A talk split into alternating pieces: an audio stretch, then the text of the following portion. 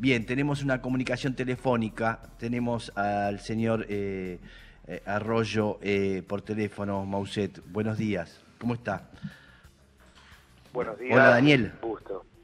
¿Qué tal Daniel? ¿Cómo estás? ¿Bien?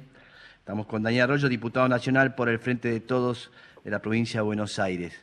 Eh, bien, este momento que estamos viviendo, quería que, que nos cuentes si estos cambios para tranquilizar un poco a la gente o eh, que nos cuentes qué pensás sobre esto que está sucediendo. Yo creo que el cambio es positivo. A mí me parece que la nueva ministra de Economía, Silvina Batakis, a quien conozco, es Sí. una persona, primero que conoce muy bien la realidad federal de la Argentina, de las provincias, de la realidad de cada provincia, la realidad económica de un país que tiene 24 provincias y 2.200 municipios. Y en segundo lugar, también conoce muy bien todo el tema fiscal, todo el tema de los gastos del Estado, los recursos con los que cuenta el Estado.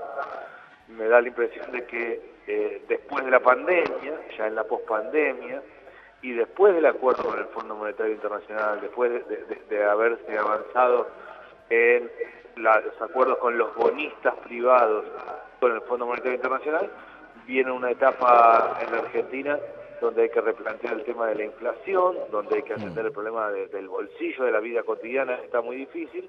Me parece que Silvina Matakis tiene, tiene las condiciones para hacerlo. A mí me parece que es un avance en un contexto muy difícil donde mucha gente le está costando mucho llegar a fin de mes. Claro. Daniel, Matías Mouset te saluda. ¿Hay enojo o, o- o alguna reflexión, por lo menos eh, negativa, sobre la forma en la que renuncia Martín Guzmán? Mí no me corresponde mucho opinar. Yo en general soy de los que creen que no soy muy amigo de, de- renuncias por, por las redes, por Twitter, verdaderamente. Veo un tema más mío que, tiendo a creer más hacer otro tipo de comunicaciones.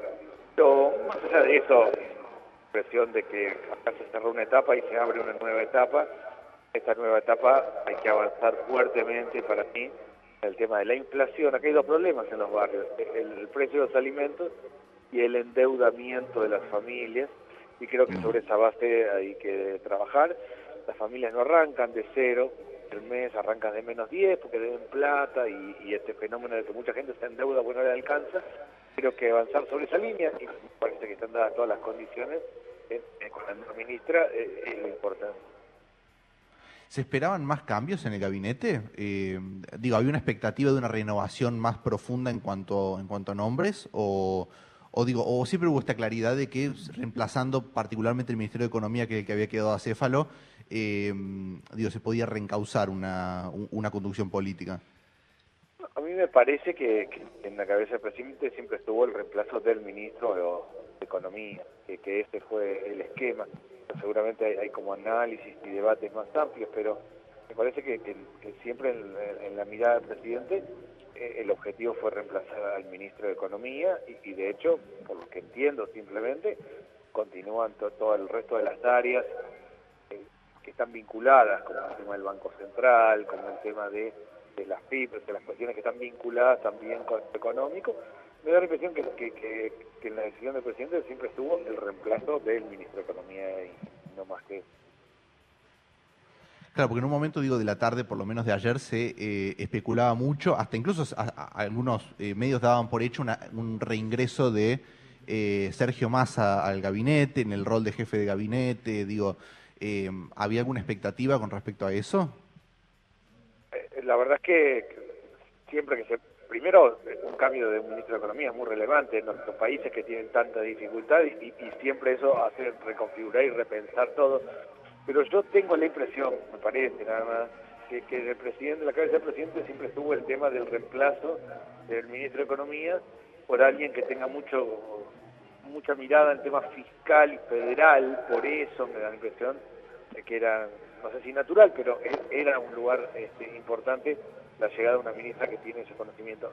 Más allá de todos los análisis que se puedan hacer, tengo la impresión de que, que en la cabeza del presidente siempre estuvo el tema de reemplazar al funcionario que se había ido, y no mucho más que eso. Bien. Era necesario, ¿no? Digo, un- po- por lo menos una designación que esté saludada por cada, cada una, digo, todas y cada una de las partes de, de esta interna del Frente de Todos, ¿no? Sí, así, así lo creo, creo que eso es valioso.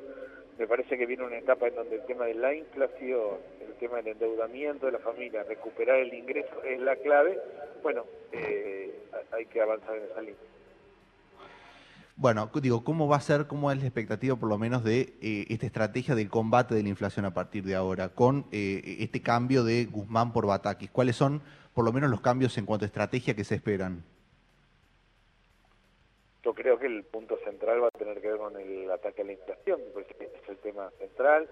Seguramente eh, la ministra nueva tomará medidas en torno al tema de, de la inflación y del precio de los alimentos. Para mí, ese es el punto clave. Hay muchas cuestiones, macroeconómica, en torno a los bonos, en torno al tipo de cambio, pero el núcleo del problema central en Argentina es el precio de los alimentos.